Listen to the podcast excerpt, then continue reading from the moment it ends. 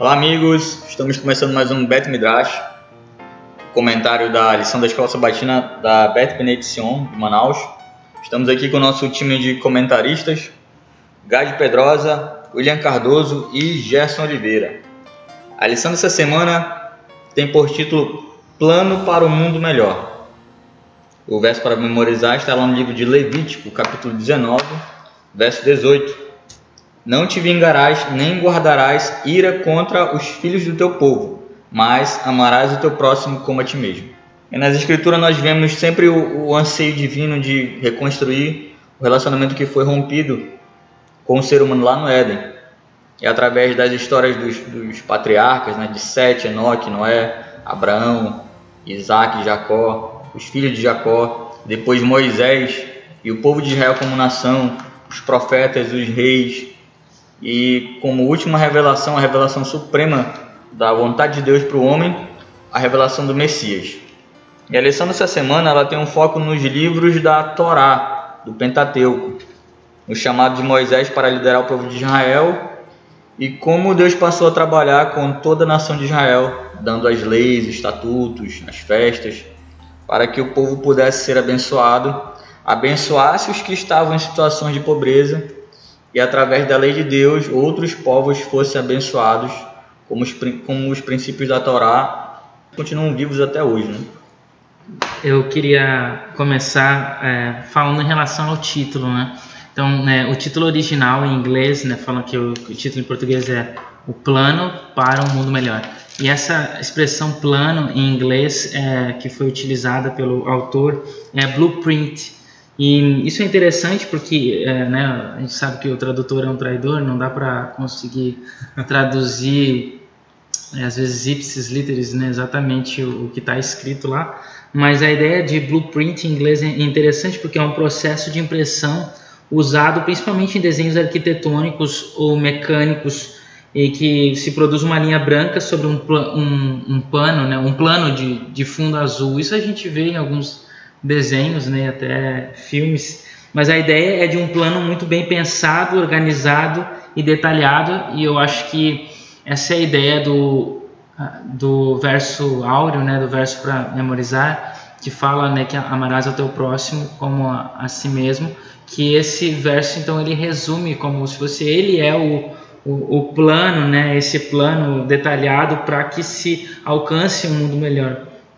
E aí existe um historiador judeu, Abraham Malamat, ele argumenta que a frase amar ao, em hebraico, né, ahavle, tem paralelo com a expressão ajudar, né, azar em hebraico, como aparece lá em 1 Crônicas 19, 2. Então, para ele, o principal ponto ao expressar amor pelo próximo é o ato de assistir ou de ajudar, ou de ser benéfico. Então, quando se fala amar ao próximo, né, nessa interpretação aqui do Malamat, significa a ideia então de azar, né? E a gente até em outras lições já até falou esse verbo azar em hebraico que é ajudar, é uma ajuda divina, né? Ajudar como Deus nos ajuda, é como a própria a expressão Ebenezer, né? Então, Ezer, é o verbo azar é de alguém que vai te salvar de um perigo, né? de uma uhum. situação de risco e ele vai te, te salvar porque você mesmo não conseguiria se, se esquivar daquela situação. Sim.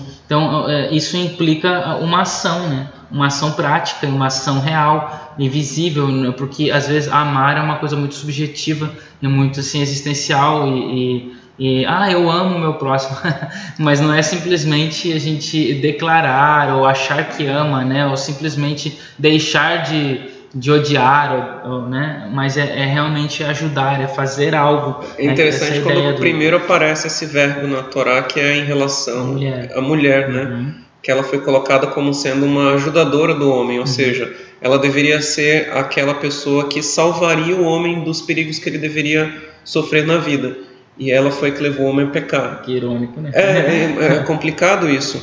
É, Mas você vê, você vê em nessa situação. É Ezer Kenegdo. É, Ezer Kenegdo. É. Ela era uma ajudadora contra ele. Ou seja, o, o, que, o que houvesse de perigo para ele, ela faria uma contraface. Ela se colocaria diante dele para impedir que ele ele, ele se colocasse em situações arriscadas. E continuasse indo na direção arriscada, né? É, é mas, se... aí, mas aí o, o, o, ainda que ela não tenha cumprido essa sua função, nós temos que observar a intenção primordial de Deus. Então, quando Deus cria, a gente tratou isso na semana passada, quando ele cria o outro, ele faz com uma criação que não era boa, passa a ser boa porque existe o outro. E aí você tem um objetivo para aquela criação, tem o outro, tem alguma coisa para fazer, tem uma Torá para ser seguida. E esse outro, em retorno ao bem que você vai fazer a ele, ele vai cuidar de você para que você não, não pratique o mal, para que o mal não chegue a você. Isso é, é, é bonito do texto, né? E, e, vale a pena a gente é, é, retornar em memória, né? não em comentário que não dá tempo, mas é, é, retornar a ideia de que é, na semana passada nós vimos que Deus tinha um plano para o mundo, Deus tinha um objetivo para a criação e como esse objetivo não foi bem sucedido por causa da cobiça do homem, Deus vai tentar implementar outras estratégias para recuperar sua criação. A primeira foi o dilúvio, que também não foi bem sucedida, novamente por causa da cobiça do homem. E agora Deus cria um novo plano, que é por meio de uma família, a qual ele chama de Israel. Mas voltando então, só queria encerrar ali essa questão da afirmação amém ao próximo como a si mesmo. Então, dentro do texto, capítulo 19 de Levítico, essa expressão ela forma um clímax para essa primeira sessão que é importante e ela foi considerada por alguns tanto é, religiosos como não religiosos, né, como o princípio central da lei. O Hillel, ele né, fala, essa é bem conhecida essa, essa expressão de Hillel, está tá no, no Tratado Shabbat 31, na página 31a, também no Targum de Jonathan, que, foi, que fala né, que é, o maior de todos os mandamentos né, é, é, faz, é fazer para o outro aquilo que você gostaria que fizesse para você, e aí ele diz, né, faça isso, o resto é, é comentário. Né? Esse é o resumo da lei, o resto é comentário. Yeshua, em Mateus 7,12, ele repetiu as mesmas palavras, né? ele endossou essa ideia. É, Shaul, né, o Paulo, né, em Romanos 13, 9, ele também repete a mesma ideia.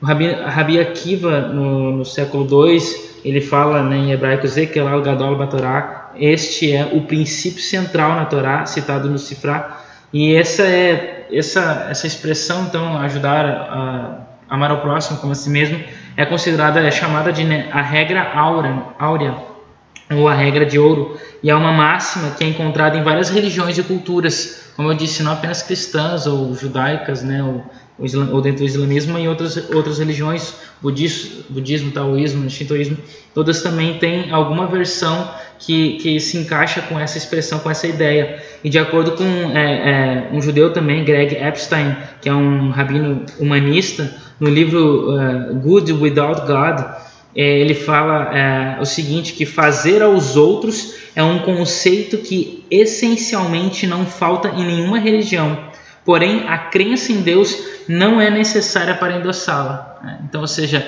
essa questão de amar ao próximo ela não falta em nenhuma, mas não é preciso é, Deus falar isso ou, ou existir Deus para que a gente possa é, entender que a, a, a, vitalidade desse princípio é, Simon, é, Simon, na verdade é Simon Blackburn, que é um filósofo inglês moderno, ele também afirma que a regra de ouro ela pode ser encontrada de alguma forma em quase todas as tradições éticas. Isso está no livro dele, Ethics, né? A Very Short Introduction. É, ou seja, em tese, a lição ela trata de um princípio que nós podemos dizer que é universal e inato à ontologia humana. Kant, também, embora critique um pouco essa regra de ouro bíblica, ele traz à tona o imperativo categórico que tem por forma age como se a máxima da tua ação devesse tornar-se, através da tua vontade, uma lei universal. E a implicância disso é que a boa conduta na vida, que é essa ética, é um dever nato da ação humana, uma lei universal para que tudo flua bem e em harmonia. Não deveria ser uma escolha, na verdade, a gente é, fazer o que é certo, mas na lógica kantiana, para viver feliz e para ter um mundo melhor é uma regra, faz parte, é o nosso dever. Né? Então, é, no entanto, né, como nós preferimos seguir as nossas instituições ao invés da, ao invés da, da lei infalível, nós vivemos do jeito que a gente vive. Então, qual é o plano para viver em um mundo melhor? Essa é a grande questão e é o que a gente vai ver agora. Isso foi só a introdução? É. Ih, rapaz. Ah, aqui. Vai ser a noite toda aqui. muito bom, muito bom. Não, é que eu, eu, eu tava pensando aqui no, a partir de um comentário, de uma frase é, que eu só havia é, recitado, é que fazer bem para as outras pessoas é algo que está presente em todas as, as formas religiosas. Né? Uhum. Eu estava vendo uma, um, uma matéria a respeito de um livro do Dalai Lama, publicado há algum tempo atrás. Nem sei se é recente, muito recente, ou se é de um tempo mais distante. É, entre outras coisas, o Dalai Lama dizia assim no livro, né? acho que é baseado em numa entrevista, né, num release que ele fez para o livro, ele diz que é muito mais importante, seria muito mais importante para a humanidade as escolas ensinarem é, ética do que religião. E aí, hum. de repente aqui o, o Gerson pode dar uma, uma ênfase maior no que, que significa ética, né? Porque é muito métier do, do, da profissão do direito, né? Da profissão do amigo Gerson. Mas a, a, a lógica que está por trás dessa proposta do Dalai Lama é que as pessoas precisam conviver bem com as outras, né? Hum. Que é um que chama de comportamento ético, né? Bom, o, o, próprio Kant, né? Ele, não sei se ele se baseou nessa regra, mas ele fala, né? É, seja a mudança que você quer ver no mundo, né? Então, é, se a gente e ele foi um, um, propagador da paz, né? Então, é, essa questão, se a gente quer um mundo melhor, tem que começar por nós mesmos, cada um de nós, né? E eu acho que essa é a ideia da lição que fala o plano de Deus, como o Gerson falou, Deus escolheu um povo e o povo é formado por indivíduos, né? Eu tinha eu, fiz esse, essa anotação essa anotação aqui quando na lição fala a respeito dos dez mandamentos. É, aí o. Pois é, mas antes eu queria voltar essa, essa questão que está sendo discutida como sendo o bem ao próximo uma questão universal. De fato é. Só que existe uma, um, um, um ponto de partida para isso. E em todas as religiões você vai encontrar uma justificativa para você fazer o bem ao próximo. Só que a Torá, ela te remete ao espírito das coisas. Então existe um espírito, ou seja, existe uma motivação que te leva a praticar estes bens. E a motivação ela não pode ser qualquer uma, porque senão você vai, é, é, de, como está sendo citado aqui, você vai encontrar o mesmo em qualquer religião. Então, qualquer religião serve. Né? Uhum. Mas nessa semana, por exemplo, aqui na parte do comentário da lição, que está na página 27, para quem tem a lição do professor, ele cita o Salmo 89, verso 14, que ele diz que a retidão e a justiça são os alicerces do teu trono, o amor e a fidelidade vão à tua frente. Então ele estabelece aí quatro princípios do trono de Deus, ou seja, quatro princípios que são os princípios que regem todas as ações no reino de Deus. Isso é como Deus estabelece ordem no mundo. E se Deus estabelece a ordem no mundo dessa, dessa maneira, o homem ao qual ele delegou estabelecer a ordem deste mundo deve também ter a mesma base do seu trono, ou seja, retidão, justiça, amor e fidelidade. E, e, a lição, inclusive, enfatiza um ponto que nós enfatizamos na semana passada, que quando nós tratamos da questão da tzedakah, que é o tema principal, que é o tema da lição desse trimestre, sempre quando se fala de tzedakah, a Torá ela trata de dois, dois, é, dois valores muito em específico, né? O próprio, que é o que aparece aqui, tzedek, que é a retidão, que é a, é a ideia de justiça em si, e o outro é uma ideia que também é traduzida tra tradicionalmente nas nossas Bíblias como justiça, que é mishpat. E são dois, dois é, são duas expressões que dizem respeito sempre à maneira de você tratar com um igual. A mishpat e tzedek, elas nunca vão dizer respeito à maneira como você lida com Deus ou como você lida, sei lá, com os animais, por exemplo ou como a gente tratou na lição dessa semana, com a terra, porque a gente também tem que fazer justiça com a terra, por isso que deve ser observado o ciclo da Shemitah, que foi tratado na lição dessa semana. Mas quando se trata de Tzedek e Mishpat, é sempre entre iguais. E esse deve ser o fundamento. Então é necessário que nós compreendamos essas ideias, porque a partir delas são elas que vão gerar as nossas ações. Né? E daí vem é, é, é, tudo mais o que nós devemos viver. Porque senão é aquela história que muitas vezes é batida em alguns, algumas discussões sobre religiosidade, né? que você pode é, ser um crente verdadeiro, seja um cristão, um judeu, seja lá qual religião que você tenha, mas você pode seguir a Bíblia simplesmente pelo medo de ir para o inferno. E isso não é uma, uma boa justificativa, porque aí você está tratando de fazer as ações adequadas por uma motivação egoísta. Mas a motivação adequada para praticar as boas ações não deve ser essa. Deve ser porque ela está estabelecida na lei de Deus. E isso representa Sedek e Mishpat. Eu tinha feito esse. Está na vez, Jonas? Não, tu vai falar sobre os 10 mandamentos? Então é, isso mesmo. Eu, eu ia fazer uma introdução aqui que eu, que eu preparei. Pra, vontade, então. Justamente para o tema, né? Só, só tem uma questão assim que é. Antes a gente tratar dos 10 mandamentos, é, não quero ser o, o Caxias aqui, né, mas a gente é, precisa entender a questão de que Deus ouve ele, né, que fala antes, né? Porque, é, pois é, é mas essa questão uma, é justamente tem... está envolvida no primeiro mandamento. O primeiro Sim. mandamento diz o quê?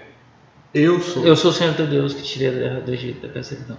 Então, pois é, olha só, não, ali na, na lição, por exemplo, ela traz a questão de Êxodo 3, 7. E não fala do 8, né? Mas eles estão são dois versos que têm que ser lidos juntos, né? Então, é, Êxodo 3, 7. Tem aí, já pode ler pra gente? Um, acho que tinha aí na lição. Que é a Paraxá de Shemoto, né? É, uhum.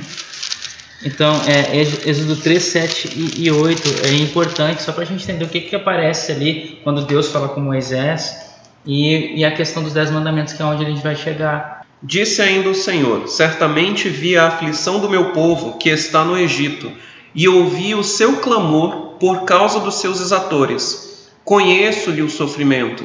Por isso, desci a fim de livrá-lo da mão dos egípcios e para fazê-lo subir daquela terra a uma terra boa e ampla, terra que mana leite e mel, o lugar do cananeu, do eteu, do amorreu, do ferezeu, do eveu e do jebuseu. Então olha só, que interessante. No versículo 7 a gente tem a um conflito aí, é, é, um conflito, é, a compaixão divina versus o sofrimento humano. E no versículo 8, a gente tem então o plano divino de resgate para acabar com esse sofrimento humano. E no verso 7, a gente tem três ações de Deus versus três situações humanas, né? Três é, é, conflitos que o ser humano passa. Então, primeiro Deus vê o que, que ele vê em relação aos seres humanos. A aflição. É, a, é oni, né? A miséria, a aflição, né? então a, a, a, pobreza humana, né? Ele ouve chamar. É, o que, que ele ouve? O clamor, a tsaká humana, né? Que é o clamor geralmente em pedido de socorro. E depois é, é, ele conhece, né? Yadá, a dor, que é a Mahov. Então ele conhece a dor humana. Até acho que em português é, é outra expressão. Sofrimento. Não, mas uh, conhecer. Conhece o sofrimento. Ah, conhece, ah, tá. O que eu... É, mas isso é, é na Almeida Revista e atualizada. Ah, né? tá. Então na versão que eu li era diferente. Era outro verbo que estava escrito. Mas então ele conhece o sofrimento, conhece a dor, né? Então é, são esses três verbos relacionados a essas três situações. E aí depois tem três ações uh, divinas que uh, subsequentes, né? Para a, a, a salvação, que Deus desce, ele então livra e então ele faz subir a terra. Então Deus desce. Então esse é o plano dele. Primeiro, então essa essa questão da compaixão divina. Ele vê, ele ouve, ele conhece os problemas humanos, a miséria, o clamor e a dor. E ele faz então para acabar com isso, o plano dele é descer, que é uma coisa sensacional na, na história, porque geralmente né, pirâmides, zigurates, templos, é, é, o ser humano que sobe aqui é Deus que desce e ele faz os povos subir para a terra, né? Que, que, ele, que ele até dá dois destaques à terra. A terra já pertence a alguém que Deus vai é, que já está dizendo a vocês, vou preparar vocês para a guerra, vai haver uma guerra, vocês vão acabar com o mal que existe na terra. E segundo é que a terra é boa, que ela emana leite e mel. Então, que é uma terra que Deus vai suprir todas as necessidades dele. E o interessante é que em todo o livro de Êxodo, dez vezes, isso talvez não é, não é coincidência, mas dez vezes ele, Deus ele manda Moisés pedir para o faraó que deixe o povo ir, né? Aquela expressão é, let my people é, go. let my people go, né? Então essa é expressão bem famosa, né? Então e, e, todas as vezes, dessas dez vezes que Deus fala, let my people go, né? Então, ou seja, deixa meu povo ir, é, ele ele dá uma razão do porquê que ele tem, que o faraó tem que deixar o povo ir. São três razões. Então, duas vezes dessas dez, né? Duas vezes ele diz, deixa meu povo ir para que sacrifique a mim no deserto.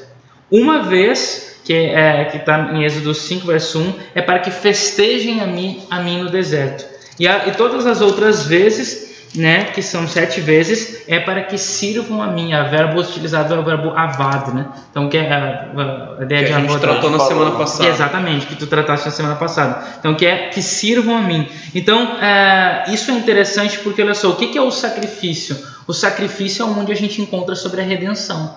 É. O, o que, que é festejar? Festejar é onde a gente pode é, ter alegria. Inclusive, né, os próprios salmistas falam de riná. Riná que é um grito de alegria. Né? Então, é, é gritar de alegria. Então, é, ou seja, é como se é, antes eles gritavam de dor, com a, o ato de, eles, de Deus levá-los para festejar, é porque eles vão gritar de alegria. Antes eles tinham miséria, passavam necessidades, mas agora, através do sacrificar, eles encontram a redenção.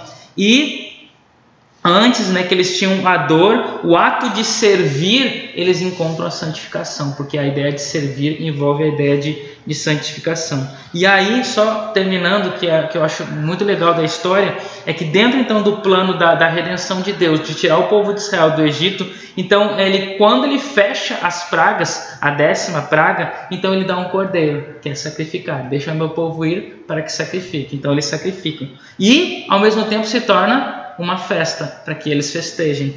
E, e logo em seguida, quando eles saem dali, eles se encontram lá no deserto. Então a primeira coisa que Deus dá para eles, que é aí que eu faço o link agora com os dez mandamentos, Deus entrega para eles os mandamentos e em seguida, depois dos mandamentos, Deus entrega para eles o santuário, que é onde os mandamentos serão colocados, que é um lugar de sacrifício e que todas as festas deveriam ser celebradas em relação pois santuário. Pois é, quando ele usa esses três verbos, a ideia que está implícita, a está implícita aí para essas três justificativas é que vai ser feito um santuário. Uhum.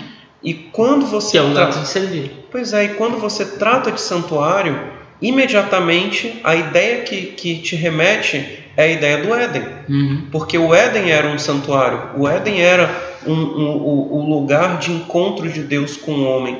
Tanto que a gente tratou na semana passada que havia dois verbos que classificavam a ação do homem: o verbo servir e o verbo, é, o verbo guardar. Uhum. E esses dois verbos são verbos específicos para a ação do sacerdote no santuário. Então, quando como o homem vivia no Éden, é, é essa situação para a qual eu estou levando o povo do, do, do Egito para a Terra Prometida. Exatamente. Deixa eu fazer aqui uma, uma abordagem por um, um outro viés. É que a gente está tá vendo aqui nesse trecho que fala sobre o Deus que ouve. Eu queria lembrar aqui, na verdade, fazer uma, mais uma provocação para vocês que entendem um pouco mais de hebraico, pra, o, o, significado do nome do nome de Deus, porque normalmente nós, no contexto do, do judaísmo, nós conhecemos que Deus é, é, tem mais de tem 70 nomes. São muitos nomes, mas o nome com que ele se apresentou para Moisés na sarça foi um nome muito específico, que é Yud Re Vav Re, né? Uhum. Que a gente não sabe exatamente qual é a pronúncia hoje. Tetragrama. É um tetragrama, tetragrama chamado, né? Normalmente é traduzido como como eterno, eterno ou Senhor Adonai. As Bíblias né? tradicionais é Senhor em é, Senhor, exatamente. Maiúsculas. É, e aí o, o, ele diz assim: é, eu serei o que eu serei. E aí você vai ver os comentários, especialmente no Talmud, o Rashi também fala isso, que eu acho que é, que é considerado o maior comentarista rabínico, né, do Talmud, em todos os tempos, ele diz que eu serei que serei é, tem uma profundidade enorme, né?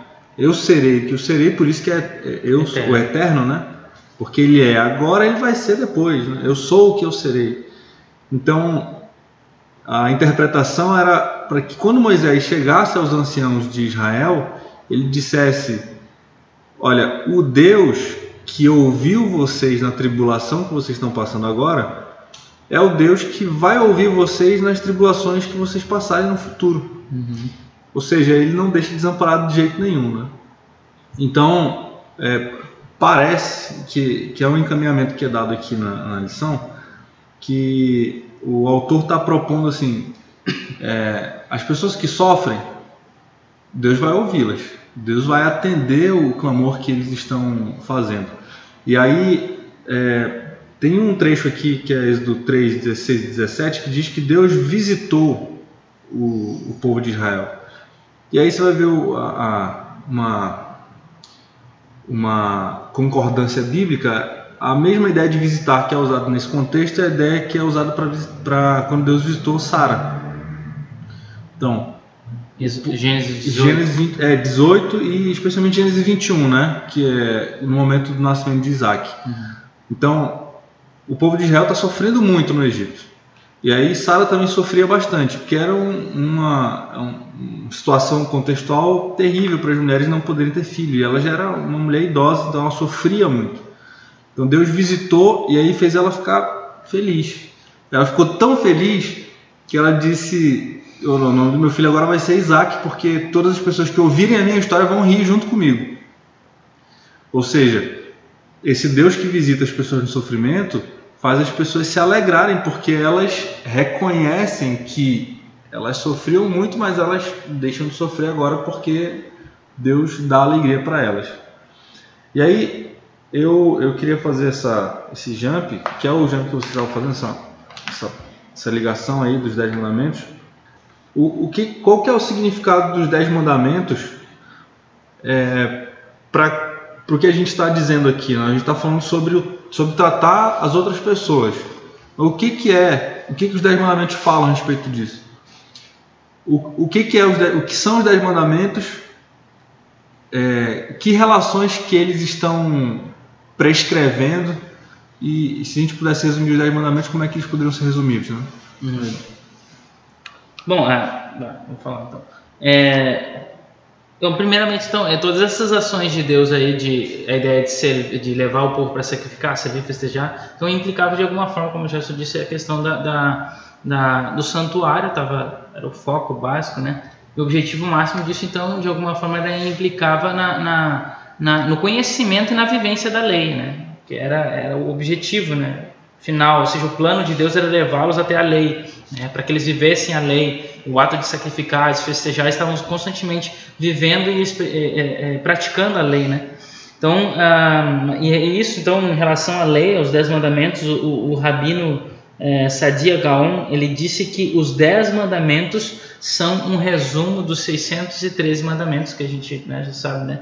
Da Torá são 613 mandamentos, então Maimonides ele fez uma contagem né, de desde Gênesis até Deuteronômio quantos mandamentos Deus havia pronunciado, de, de, declarado para nas escrituras, né? não, não apenas para o povo de Israel, mas, mas é, desde, desde Gênesis, né? e ele contou 613 ao total, né? contando aí com os 10 mais famosos que, que a gente conhece, que a gente está tratando. Então, além desses 10, tem mais 603, formando 613 mandamentos. Né? Desde o primeiro mandamento, que eu sempre lembro que é, é, é, é frutificar, multiplicar encher a terra, né? Esse seria o primeiro mandamento. Até o último que eu, esse eu, não, nunca lembro qual que é o último, mas, mas, que tem a ver com o povo de Israel. lembro que é um que tem a ver com o povo de Israel. Mas então todos esses são os mandamentos e, e os dez mandamentos então resumiriam todos eles. É como se esses 603 estão embutidos nesses 10, formando então os 613 mandamentos, né? Então isso significa que todo mandamento da Torá é de alguma forma um desdobramento de um dos dez mandamentos também. Então todos é, é, é, os dez mandamentos é o minyan que a gente chama, né, que é o quórum, né, é o mínimo é, é, o, é, o, é básico, né? É a essência de toda a lei que Deus entregou. Então, no Egito, o povo, ele, é, eu, eu, coloquei aqui, eu achei interessante é uma, uma, uma, um jogo aqui, né? Porque no Egito, o povo ele testemunhou o dedo de Deus que quebra as leis da natureza a fim de salvar os seus. E no Sinai, o povo testemunha agora o dedo de Deus que estabelece as leis morais e espirituais para o homem a fim de salvá-lo de si mesmo. Então essa questão aí, né? Então primeiro Deus com seu dedo, né? Ele quebra as leis físicas, né? Da física e depois ele estabelece dez leis morais né? e espirituais, né? Para o povo viver bem, né? A última lei era ler a lei no ano de Shemitah que é o que a gente vai falar depois. Puxa, vai, vai. Que conexão bacana, né? Aham, uhum, certo. É. Não, não vai, agora eu não vou esquecer mais. pois é, e, e, é interessante a pergunta que o Jonas fez anteriormente, né, tratando da questão jurídica. E se você for parar para refletir a respeito da, das mitzvot como um todo, é, vale a pena refletir a respeito de uma diferenciação que a gente faz no direito entre princípios e regras. E os princípios eles são mais abstratos e eles são normas de otimização. E eles estão mais próximos da ideia de justiça, daquilo que, daquilo que o, o ordenamento deseja alcançar. Já as regras, elas são mais casuísticas, elas, elas são a aplicação desses princípios a uma determinada realidade fática ou jurídica. Então, de acordo com as situações que a gente vê ao longo da vida, nós vamos tomar esses princípios e ver como esse princípio pode ser aplicado de acordo com aquela realidade. E aí o que, que nós observamos? Na Torá você tem diversas prescrições que vão dizer respeito a, a, a, por exemplo, a realidade do povo enquanto vivia no deserto, como o povo de Israel. E uma vez que é, tanto que isso é, é tratado pelos próprios, pelos próprios judeus sobre isso, uma vez que nós não estamos na terra prometida, que o povo de Israel está no diáspora e que é, essas leis não, não, não são aplicáveis a todos, mas a determinados indivíduos em determinadas situações. E enquanto, por exemplo, eu tivesse o templo erguido, enquanto eu tivesse na terra, estivesse na terra de Israel, então nem todas as regras são aplicáveis a todos os momentos mas os princípios eles permanecem. Os princípios eles não são é, revogáveis. Eles, eles, eles continuam regendo as ações humanas, mesmo é, tendo mudado as circunstâncias. E em razão deles é que nós vamos observar a criação de novas regras. E quando nós estudamos a respeito dos Dez Mandamentos, nós, perce nós percebemos que eles têm um caráter muito mais principiológico do que de regra. Eles não são, eles não são simples como são as regras que te dizem, olha, em determinada situação você vai fazer determinada coisa, ou para isso vai ter tal consequência, né? Como a gente tem, por exemplo, uma regra do nosso direito. Se você mata alguém, você tem uma pena de 6 a 12 anos. Então você tem uma proibição e junto com ela a pena determinada. Quando você vai encontrar essa mesma esse mesmo valor nos Dez Mandamentos, os Dez Mandamentos de simplesmente não mate. Então eles são muito mais de caráter principiológico, então eles são muito mais abstratos, eles, eles se comportam como princípio e não como regra. Por isso que eles permanecem válidos, e aí nós temos sempre que estudá-los para tentar encontrar neles o mais profundo do sentimento de justiça que Deus queria transmitir ao nos entregar esses princípios que estão nas dez palavras no decálogo. É, tem uma, uma, curiosidade também, né, que as escrituras ela não usa essa expressão, né, é, mandamentos, mandamentos, dez mandamentos, dez mandamentos, porque seria mitzvot, né, então não tem essa expressão. A, a, as escrituras é, em Êxodo 34 usa a expressão, né, aseret hadevarim, então as dez palavras, né, e depois dentro do judaísmo se começou a utilizar a, a expressão Aseret Hadibrot, que significa as dez declarações, né? as dez proclamações.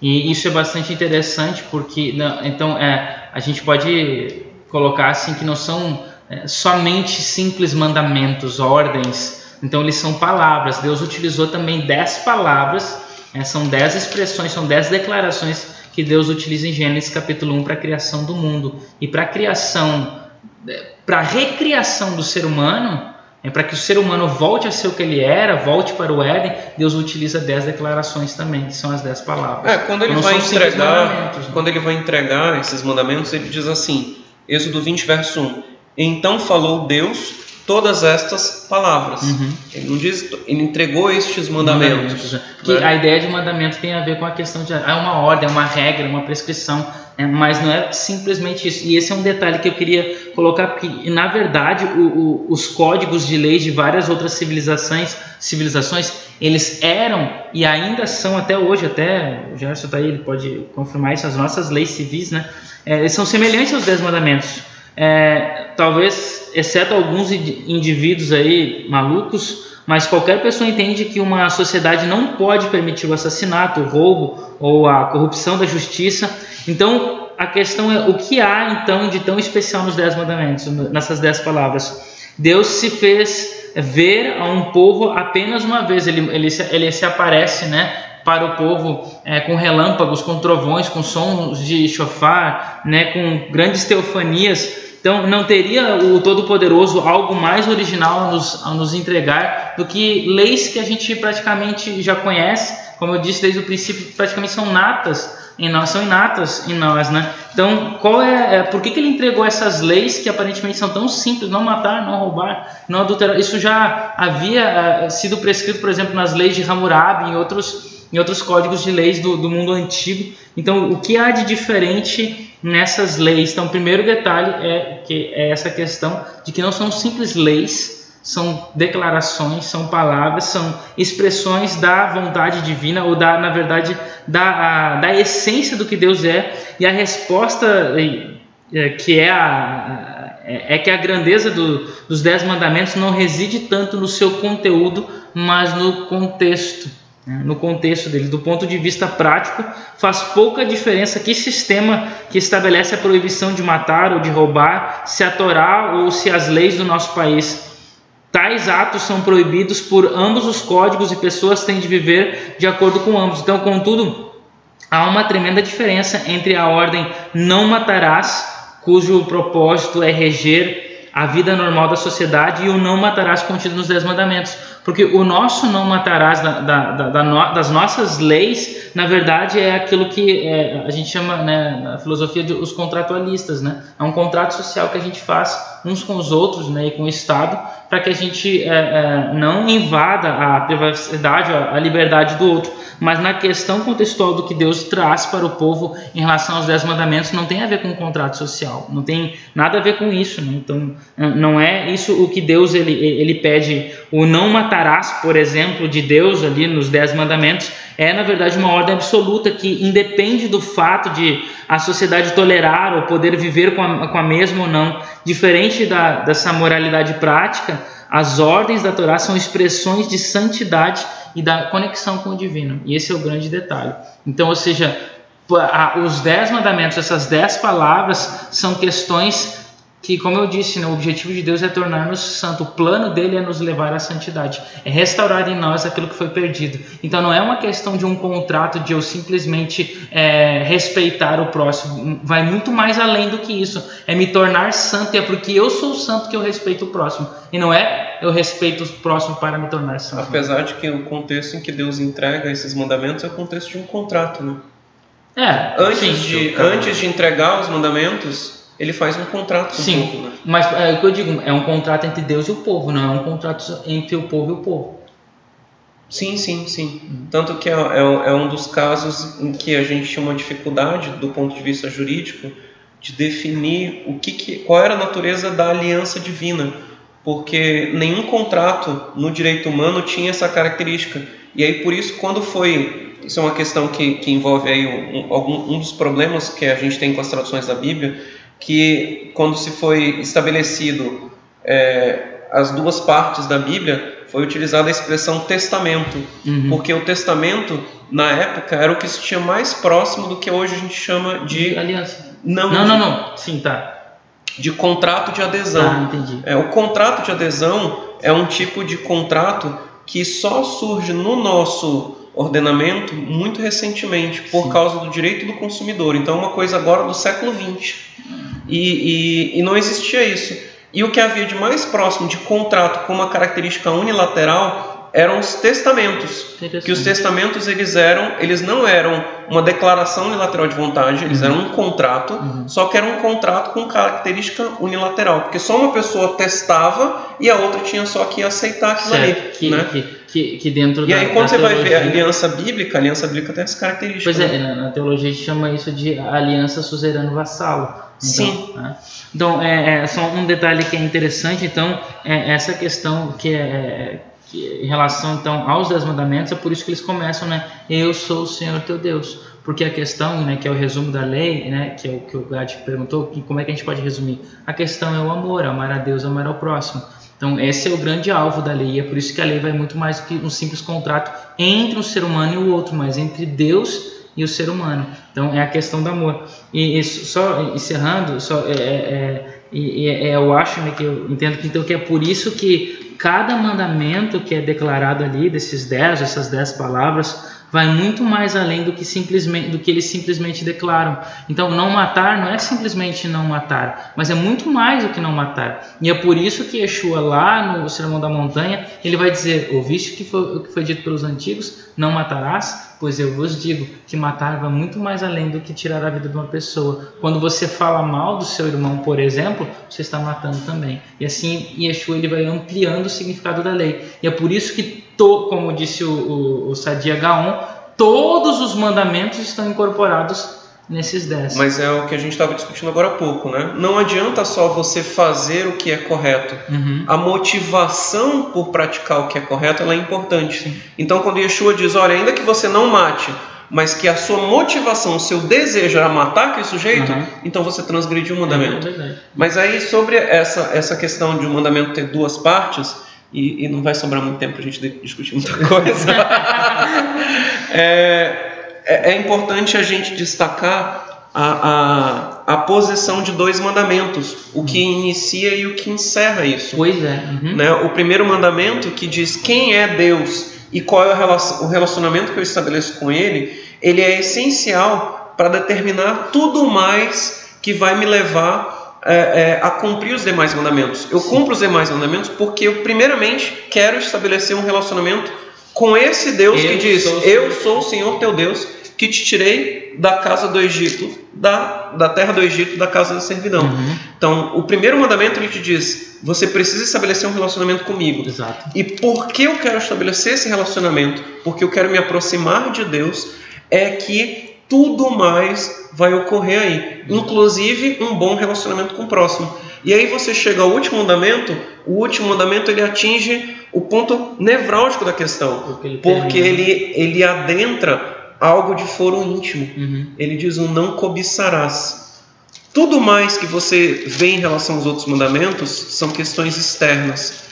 Então você vai se prostrar diante de um ídolo, você vai matar alguém, você vai adulterar, você vai é, retirar o direito de outra pessoa, que é o furtar. E, né? e, e não, interessante que a, a, primeira frase né, fala, né? Anohi Adonai. Né? Então, eu sou o Senhor, o senhor né? E, eu, e o final do mandamento fala Lerei o teu próximo. Então, próximo. que é o, o resumo da, da lei, né? Então, que é amar ao próximo era Deus. E né? amar a Deus. A, a, relação vertical com Deus, a relação horizontal com, com o próximo. Né? Então, isso é fantástico dentro da. Pois é, e esse último mandamento de não cobiçarás, ele adentra essa questão de íntimo, né?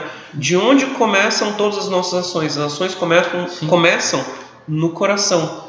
E foi isso que levou à queda. Foi o cobiçar. Foi isso que destruiu o mundo. Então, quando ele quer restaurar o mundo, ele adentra de novo no nosso íntimo para tratar dos nossos um, desejos, desejos que devem ser de acordo com a lei. Um, é, um comentário do rabino Jonathan Sachs, ele fala exatamente isso, que ele divide os mandamentos em, em três, né? Os primeiros três mandamentos, se não me engano, estão, estão ligados com Deus, os outros três, né, o 4, 5, 6, é, estão ligados com a criação, com alguma coisa assim. Aí depois os 7, 8, 9 estão ligados com alguma outra coisa. Eu não vou lembrar agora o que, que é. Mas aí ele destaca o último. Né? O último que não está ligado com nenhum outro. Porque na verdade o último seria a essência de todos em relação a levar ao pecado. É, é, é o cobiçar que, que leva, né, é, que desde o começo foi o cobiçar que levou a, como ele destaca lá, que levou Caim a matar, a descumprir o mandamento de não matarás, né? E assim, ou seja, o cobiçar é que leva a todos os outros mandamentos. E quando a gente entende a história de Hassatan, é o, é o ato da cobiça que leva ele a. E é para a gente aprender a não cobiçar que ele vai entregar todas essas normas que a gente viu essa semana. Porque, de novo, a nossa tendência natural é olhar para os bens do mundo e querer possuí-los. E assim eu tenho a ilusão de que as coisas que estão no mundo podem ser minhas. E aí, quando Deus ele trata dessas leis, de leis a respeito do órfão, da viúva e do estrangeiro, quando trata do segundo dízimo, quando trata do terceiro dízimo, do quando trata do, do, do jubileu, né, da maneira como você vai lidar com a terra. E a terra, historicamente, sempre foi, por definição, o que é propriedade. Quando você fala de propriedade, é terra. E aí ele vira para o povo e diz assim: Olha, a terra de vocês vai funcionar desse jeito, assim, assado e tal, vocês não vão poder acumular dívidas dessa maneira, se vender como escravos, etc. Por quê? Porque a terra é minha. Acabou-se. Então, aquela, aquele, todo aquele desejo meu de possuir as coisas do mundo, ele mata no início, ele impede a cobiça. Então, se nós observássemos essas coisas, nós estaremos num plano maravilhoso. Ah, que eu quero. Eles são. faz a gente imaginar isso aí. Escravos, viúvas, órfãos e estrangeiro. Algumas pessoas, quando leem a Bíblia, né, principalmente na, na parte da, das leis aqui dadas ao povo de Israel, questionam a dureza dessas leis e fazem muito anacronismo porque comparam essas leis com as leis atuais que nós temos, como por exemplo a Declaração Universal dos Direitos Humanos e tudo mais, e esquecem de ver que, as, que essas leis dadas no Sinai é, são leis que têm uma incrível inovação de tratamento humanizado para essas pessoas que eram marginalizadas naquele tempo. Olha, na verdade, as leis da Torá são muito melhores do que muitas leis que a gente tem hoje, sabe por quê? Porque as leis da Torá, elas dividem uma responsabilidade que ela torna a responsabilidade pelo pobre minha. É uma responsabilidade que ela é compartilhada, ela é uma responsabilidade de todos. Um um tem que cuidar do outro. Já na maneira como a gente trata hoje essas questões e como foi visto desde, por exemplo, o Código de Hammurabi, se você fosse observar, a responsabilidade pelo pobre, pela viúva, já aparecia nesses códigos. Mas quem que era responsável por cuidar deles? Não eram os indivíduos, era o Estado. Só que tem que Então você criava o Estado para fazer aquilo que você não quer fazer. É, é, só que tem um detalhe, nessa, nessas leis tipo de Hammurabi, a gente tem uma hierarquia de pessoas, né? Então não, não, é, não, é, não são tratados como iguais, né? Você tem o, a, a, como é que é o, os, a, os reis, os reis, né? Você os, tem cidadãos, pessoas que nem são é, cidadãos. Os né? escravos, é, exatamente. Então, a questão da, da, das leis bíblicas, elas tratam todos como, como iguais e até... Pois é, mas mesmo no mundo de hoje, a principal responsabilidade de cuidar de alguém é do Estado. Sim. A gente transfere para o Estado, a gente quer transferir para outros. A gente tenta fazer isso, inclusive, nas nossas próprias organizações religiosas. Então, a responsabilidade por cuidar do pobre é da ADRA, hum. é da ASA não é minha, é do pessoal da ASA. Ah, tal, tal pessoa está precisando de ajudar, tem que procurar o irmão da ASA para resolver isso daí. E não é essa a realidade bíblica. Uhum. Né? Eu acho que até vale a pena, é, é, infelizmente o tempo não vai permitir, mas valia a pena é, a gente discutir essa questão de que quando o, o tratava o texto a respeito de você é, ajudar aquele que estava em endividamento e que por isso ele precisava se vender como escravo, que na verdade não era escravidão, era servidão, que é um pouco diferente, mas diz que a qualquer momento essa pessoa podia ser resgatada. E quem deveria fazer isso era um irmão. Hum. E o que é essa definição de irmão na Torá? Eu, eu, eu achei interessante isso porque lembra uma discussão rabínica que vai aparecer lá no primeiro século com Yeshua, porque uma pessoa chega com ele para discutir sobre amar o próximo como a si mesmo, uhum. e aí ele vem com essa pergunta: quem é o meu próximo? Sim. E a mesma coisa, né? A Torá ela diz: olha, essa é a responsabilidade do irmão. E quem é o irmão?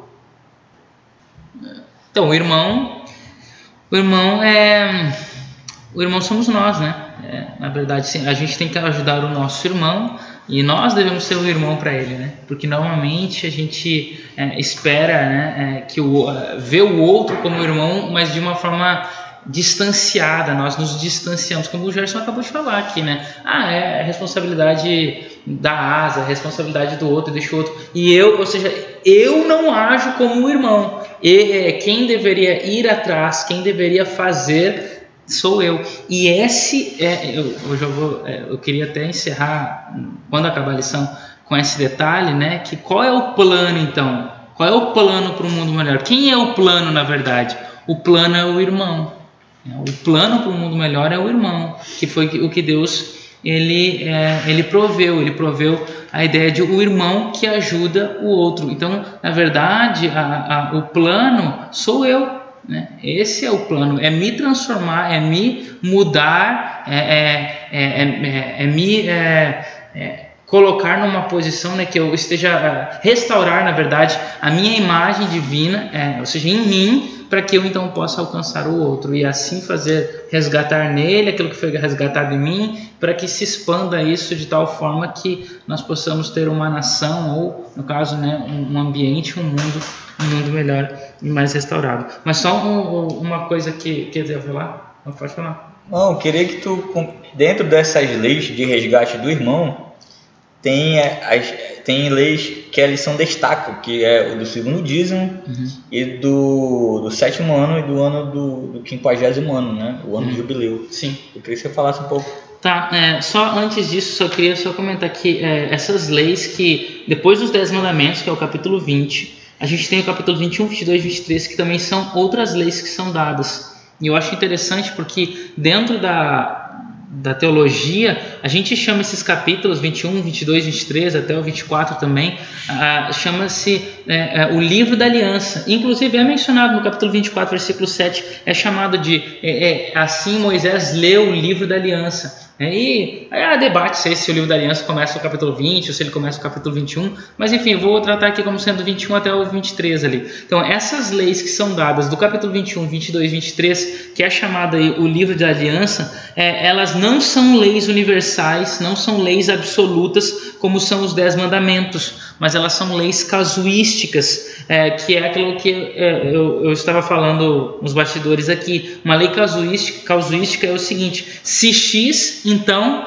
Y. Então todas as leis elas vão, essas leis do capítulo 21 em diante até o 23 elas vão tratar assim: se você tiver um escravo, então vai acontecer isso. Ele vai servir você até tal ano. Não vai ser para sempre, não vai ser até o tempo que você quiser. Então Deus ele coloca uma situação. Então essas leis é, que, que envolvem essa questão do si, né? Por isso casuísticas, é, é necessário um contexto ambiental. Ele, ele envolve o contexto, uma história aí. E essas leis são leis para a vida prática diária com base nas experiências passadas que era o que o povo de Israel foi. Você foi escravo, você passou por problemas. E aí que envolve a questão: o que você não quer para você, não faça para o outro. Ou aquilo que você já passou, agora você se coloque no lugar do outro e não e ajude ele, né? E se então é, é, é, é e é, auxilie ele de alguma forma. E essa é a questão que a gente volta então ao, ao verso auro, né? Que é que é a regra de ouro. E essas são as leis que são, são dirigidas aqui. Então, em vez de desenvolver princípios detalhados, né, Moisés ele dá nessas leis exemplos de como aplicar a lei de Deus aos tipos de, de casos que comumente surgiriam na condução da vida diária. Então ele vai agora começar a tratar de coisas do dia a dia, de coisas práticas da, da vida. Tais casos, esses que ele menciona nesses capítulos e essas leis, é, eles são todos embutidos nas situações enfrentadas pelo povo de Israel a partir daquele momento até depois que eles estavam estabelecidos na terra prometida. Então são coisas do dia a dia, são coisas bem práticas da vida diária deles, seja de culto, seja da prática com escravos, seja de várias, várias uh, uh, outras conexões, aí, outras, outras ideias que eles passavam. E Deus então vai falar: olha, se acaso acontecesse com vocês, então vocês vão agir dessa forma, vocês vão fazer isso, vocês vão fazer aquilo. E tudo isso então é como se fosse incluindo uma extensão daquelas leis absolutas, que agora eu lembrei a palavra que eu estava procurando, apodíticas, que é a, a, que são as leis dos dez mandamentos, que são os leis que é leis de deveres, são leis universais, são leis absolutas. Não, não, não importa o contexto ou o momento, elas têm que ser seguidas. Agora, enquanto que essas outras são leis práticas do dia a dia, da vida diária, que são mencionadas ali. E por isso vai envolver o mais necessitado, o pobre, o que eu chamo de irmão, mas que eu tenho que ser o, o irmão para eles aí. E agora, e como isso está conectado com a então, Deuteronômio 14, a partir do versículo 22 ali, ele trata da questão dos dízimos, né? São três dízimos, né? A lição trata de dois, mas na verdade são, são três dízimos. Então, é, só para que a gente entenda, essa, esse capítulo 22, não, desculpa, o capítulo 14, versículo 22, ele continua tratando de leis é, que envolvem né, assuntos né, dos gêneros alimentícios, que tá, antes, os versos anteriores vai falar sobre os animais imundos, uma repetição de Levítico 11, né? E, e agora, a partir de agora, vai falar então das, da, dos alimentos, né? Porque o povo de Israel ele era, é, é, eles eram agropecuários, né? Então eles trabalhavam com a agricultura e com a pecuária, né? Com animais, né? E, e esse era, era o modo de, de, sobrevivência deles, ou de economia deles. Então o agricultor, o, o, o agropecuarista, é assim que chama? É, né? Então, esse agropecuarista, ele trabalhava com, tanto com produtos da terra quanto também com animais, ele deveria reservar um dízimo da sua produção a cada ano e usá-lo de duas maneiras. Né? Então, na maioria dos anos, ele deveria levá-lo até o santuário, né, onde tá, onde, no lugar onde havia escolhido por Deus, junto com a sua família e os convidados levitas, e ele deveria consumir esses alimentos lá nessas refeições festivas sagradas que, que geralmente eram as três festas anuais, né? a festa da Páscoa, a festa do Pentecoste e a festa dos Tabernáculos. Mas no terceiro e no sexto ano de cada ciclo sabático, a cada sete anos, né? no terceiro ano e no sexto ano, ele deveria então depositar esse, esse, esse dízimo dele no, no, lugar onde ele estava sentado, no lugar onde era a tribo dele estava estabelecida, deveria ser distribuído entre os levitas e os pobres. Então, só para que a gente entenda aqui quais são os três dízimos. O primeiro dízimo são 10% da, da, de toda a minha renda, seja do produto da terra, seja de animais, que sempre é de Deus e que serve para a manutenção do santuário dos levitas e dos sacerdotes. Entenderam? Então, o primeiro dízimo é 10%. E isso é sempre Sempre, 10% sempre. Aí havia um segundo dízimo. Esse segundo dízimo, é, dentro dos, dos sete anos de, de, que é o ciclo né, da, da, da terra, aí, que é, chama de Shemitah, que é o ano sabático, e a cada sete ciclos desses, né, sete vezes sete anos, que no quinquagésimo seria o Yovel, que é o, o, ano do jubileu. Então, mas nesse ciclo de sete anos, então no primeiro, no segundo, no quarto e no quinto ano, o, o, o ofertante, lá, o israelita, ele deveria, além desses 10%, que é padrão, ele deveria dar mais 10%. Não se sabe ao certo se era 10% dos 100 ou se era 10% dos 90, né, que ele já tinha tirado 10. Mas é, que seja. O detalhe é que ele dava 10%, e, e o que, que ele fazia? Então, no primeiro, no segundo, no quarto e no quinto ano, ele pegava esse alimento, se acaso ele conseguisse levar isso até o lugar onde estivesse o templo, vamos supor, né, depois do, do, do, do templo de Salomão, então se, se, fosse lá em Jerusalém, então ele levava até Jerusalém, se ele conseguisse, aqueles que moravam aos arredores de Jerusalém levavam até lá esse produto todo carregando, caso fosse perecer, porque às vezes sem transporte rápido como nós temos hoje, como avião e, e carro e tal. Então, caso uh, esse alimento fosse perecer durante, durante a viagem, então ele, ele transformava esse alimento, ele vendia, transformava em dinheiro. Quando chegava uh, em Jerusalém, ele ia é, comprar o mesmo produto que ele tinha vendido lá, que ele tinha transformado em dinheiro. E o que, que ele ia fazer então?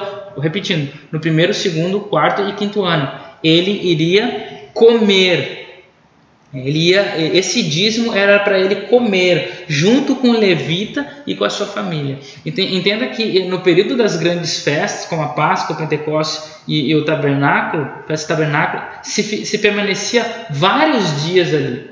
Então, como eles permaneciam vários dias, é como se Deus estivesse, olha, essa aqui é a reserva das tuas férias que tu vai passar na minha casa.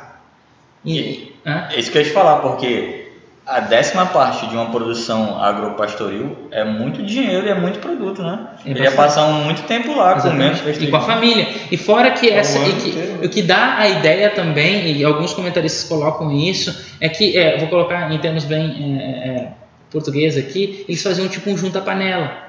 Porque a minha porção somada com a tua, Jonas, é com a do Gad, com a do Gerson, todos nós juntos a gente comia junto e assim a, a gente trocava os nossos produtos, porque às vezes eu plantava feijão e tu plantava, claro, não, não era esses produtos que eles tinham lá, estou só dando uma ideia aqui, né? Aí tu plantava arroz pronto, a gente já somava arroz com feijão e assim, e o que, que a gente fazia lá enquanto estava comendo? Aprendendo com os sacerdotes sobre a Torá, porque esse era o grande ponto, e é inclusive no livro de Deuteronômio, capítulo agora não lembro agora qual é o capítulo 17, 16 aí, que menciona que a principal atividade dos levitas não era o trabalho e o serviço no santuário, a administração do santuário, mas era ensinar ao povo, educar o povo sobre a palavra de Deus. E, e, que inclusive no sétimo ano, no ciclo sabático, no sétimo ano, na festa de tabernáculos, o que acontecia? Toda a lei era lida, então é, é chamada né, a festa da alegria, né, que é a festa dos tabernáculos, porque a lei era lida nesse dia. Toda a lei, né, ou seja, todo o Pentateuco era lido para o povo, e assim eles deveriam aprender a Torá. Então, o objetivo desse segundo dízimo era uma questão de levá-los né, lá para que eles se alegrassem com a palavra de Deus através de uma refeição. E o terceiro dízimo, que é, então, o quando que eles faziam isso? No primeiro, no segundo, no quarto e no quinto. Esse era o segundo dízimo. Mas no terceiro ano e no sexto ano, né, que é o ano anterior ao ano sabático, esse mesmo segundo dízimo, ele se transformava, ou ele era chamado agora no terceiro e no sexto ano, não não era para ser comido lá na terra, lá onde estava onde era onde estava o templo, mas era para ser aonde ele morava, ser distribuído entre os pobres e entre os levitas que lá habitavam. E esse é chamado terceiro dízimo, ou o dízimo do pobre.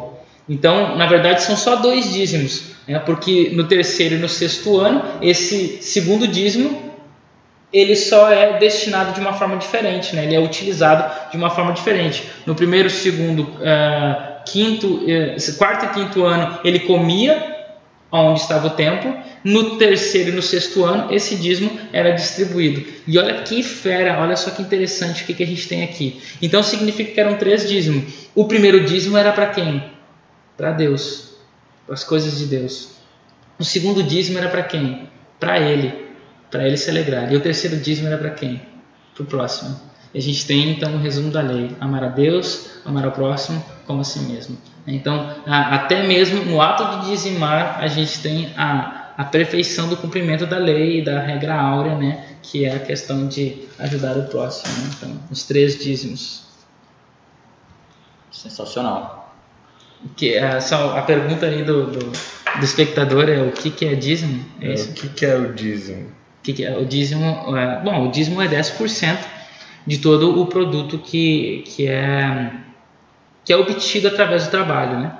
Então, no caso, na agricultura, então, as primícias, né, 10%, é, de tudo aquilo que ele produzia, 10%, então, que era a primeira parte que ele colhia, era ofertada a Deus, e dos animais também, de tudo que ele tinha, todos os animais, a quantidade, né, 10% era, era ofertado a Deus, né, era doado para Deus. Né? Então, como eu disse, sempre 10%, é, os primeiros 10% então era para Deus, o segundo 10% era para, nesses quatro anos aí que eu mencionei, era para ele comer, então ou seja, era um, era um dízimo que ele se beneficiava, mas porque ele estaria estudando a Torá. E o terceiro, uh, e no terceiro e sexto ano, esses, é, esses dois anos aí, ter, esse terceiro dízimo, é, ele era então para beneficiar o pobre, né, e, e o levita que com ele habitava. Então, agora o ano sabático e o ano do jubileu. Queria só falar um ah. comentário aqui rapidão. Que o Gerson falou sobre sobre a questão de Deus ser o dono da, da terra. Né? Uhum. Eu estou lendo um livro, O Capital do Século XXI, que é de um economista francês, Thomas Piketty. Ele fala sobre a distribuição da riqueza e a origem das desigualdades. Né?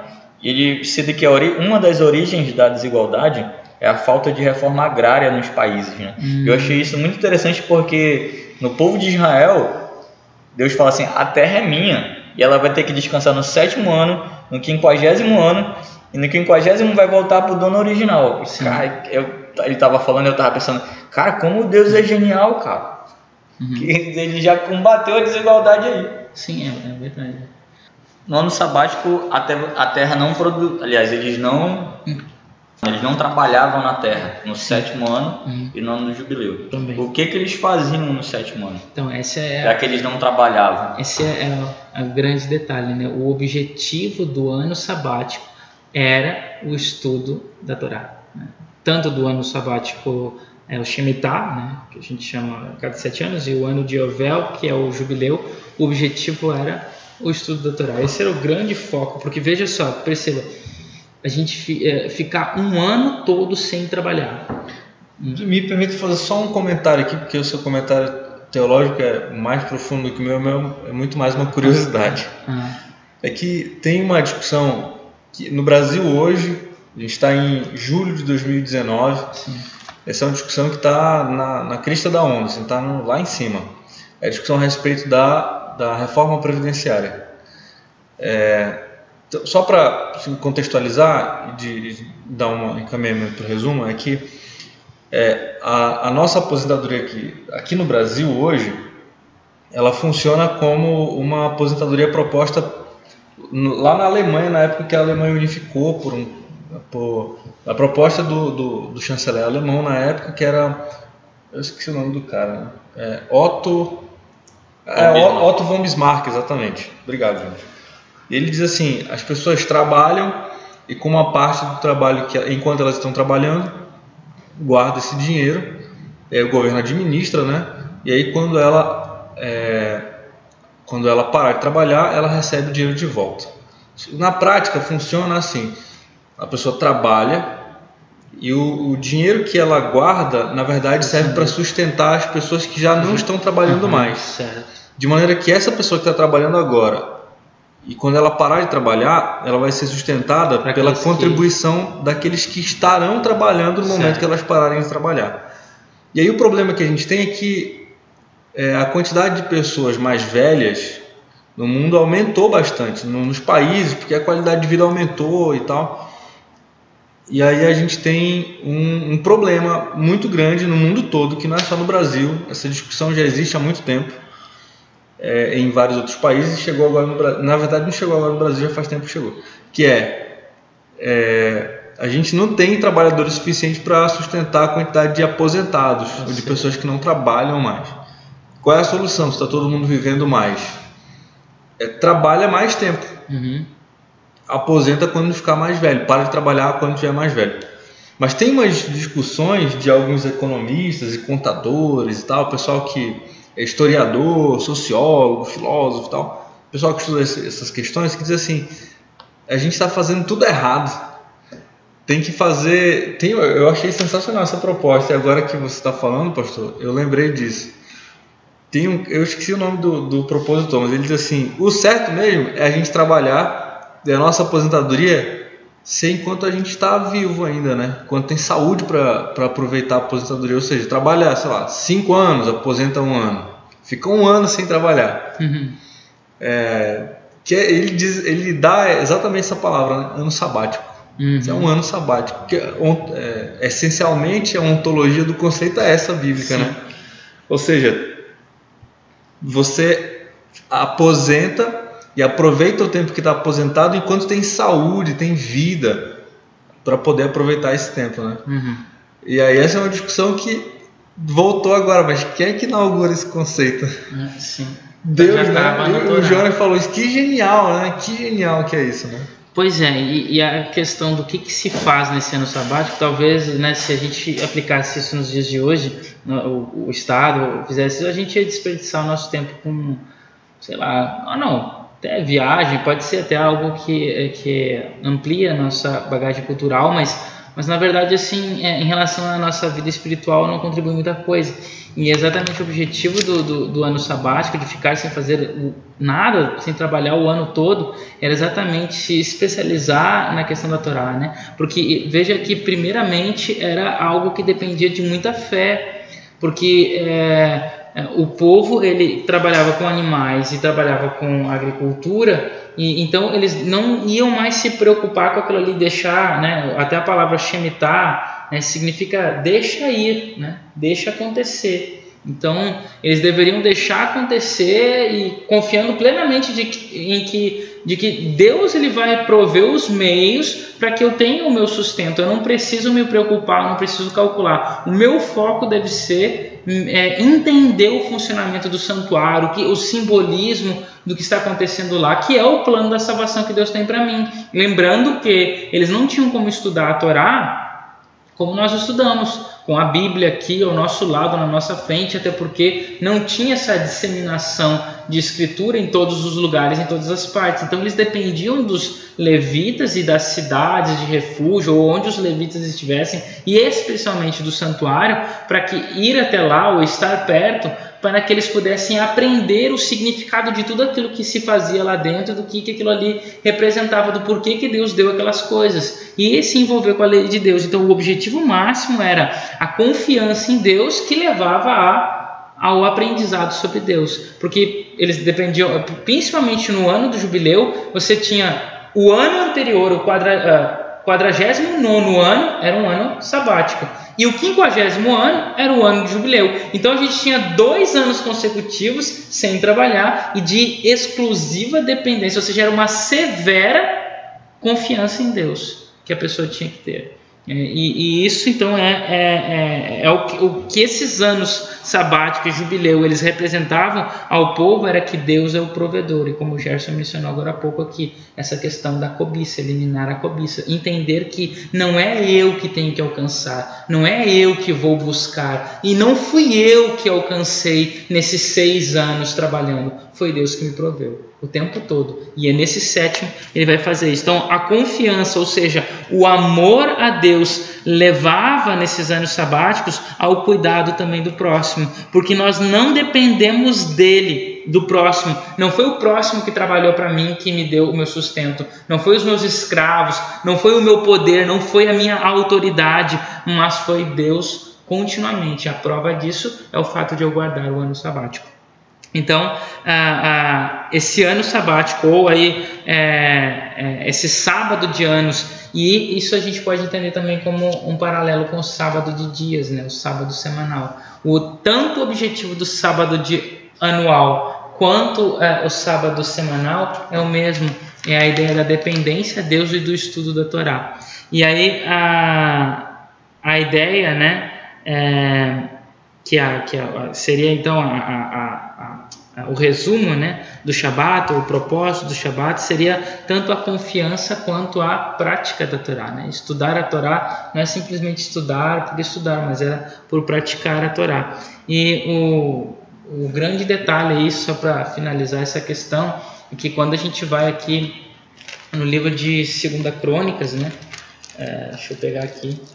Segunda Crônicas, o, o, último capítulo de Crônicas, que é o capítulo 36, é, o versículo 20 e 21, falando ali dos cativos, do cativeiro de, de, de Israel, de, de Judá, diz assim, né, os que escaparam da espada, a esses levou, né, Nabucodonosor, para a Babilônia, onde se tornaram seus servos e de seus filhos, até o tempo do reino da Pérsia, para que se cumprisse a palavra do Senhor por boca de Jeremias, até que a terra se agradasse dos seus sábados, todos os dias da desolação repousou até que os 70 anos se cumpriram.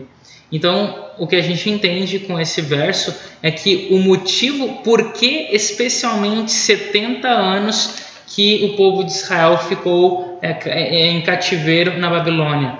O que dá a entender foi porque durante 490 anos antes do cativeiro, o povo de Israel não guardou o, o Shemitah, o ano sabático. Então, ou seja, né, são 70 anos sabáticos ou 10 anos, praticamente 10 anos de jubileu que o povo de Israel deixou de, de, de guardar. Então, se a gente coloca nesses 605 começou o cativeiro babilônico, é, mais né, 490, vamos arredondar aí para 500, isso vai dar 1100. Então, ou seja, praticamente desde o primeiro rei, o povo de Israel, desde Davi. Desde a corrupção é, de Salomão. Exatamente, praticamente. Então, desde essa época até o cativeiro, né, até o último rei, Ezequias, todo esse tempo o povo de Israel parou de guardar o ano sabático, nunca mais guardou. Então, o que, que Deus fez? Deus acumulou todos esses 70 anos sabáticos não guardados e jogou tudo, pois não era para a terra descansar, pois agora vocês vão sair da terra e a terra vai ficar os 70 anos que ela deveria ter passado nesses 490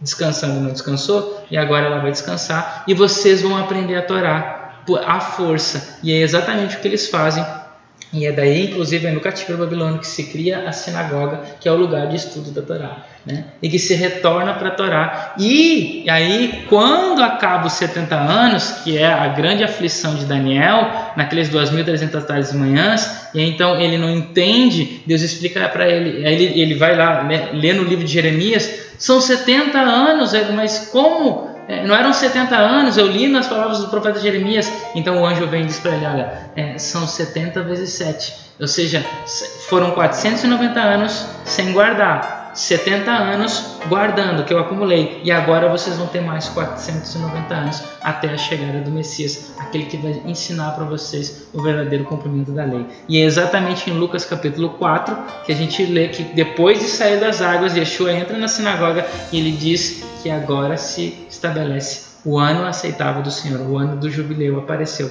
porque ele veio para libertar os cativos, ele veio para salvar os, os, os, os, os pobres e ele veio cumprir exatamente o grande significado da lei, que era ajudar o próximo, né? E aí que ele vai explanar tudo e vai cumprir todo o significado da Torá, né? Sensacional, né? Muito bom, pela graça de Deus. Eu, eu, tenho uma forma de. Queria só concluir com algumas palavras. Ah, fica à vontade, por favor. Escrevi, achei bonito que eu escrevi aqui. Mas é o seguinte: é, enquanto que o, o pecado for uma realidade e influenciar o mundo, o mundo nunca vai ser melhor. Né? Mas qual é o plano então para mudar isso? E aí, como eu disse agora há pouco, né, o plano é eu e você. Né? Esse é o plano. O plano de Deus é escolher pessoas para que essas pessoas transformem o mundo. O plano de Deus é transformar um, dois, três, um povo e então tantos quanto Ele puder, para que assim nós possamos transformar o mundo.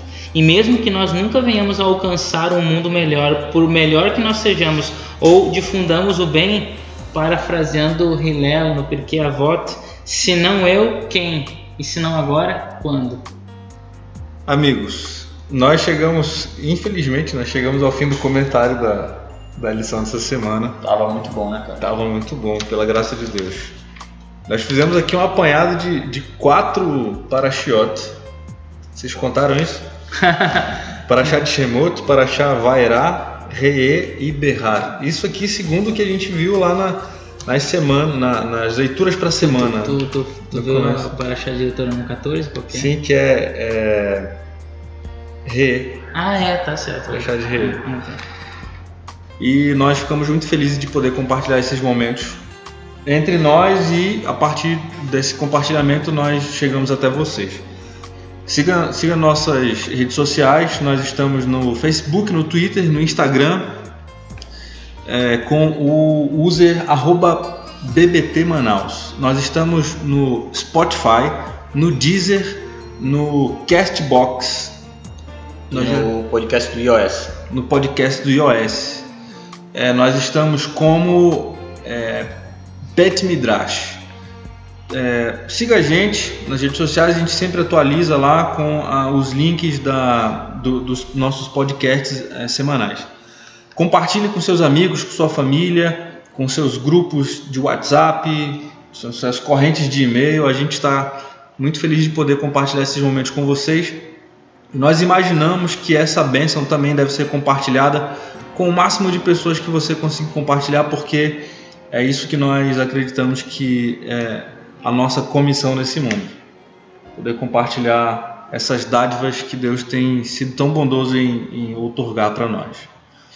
Shabbat Shalom para todos, até logo, tchau.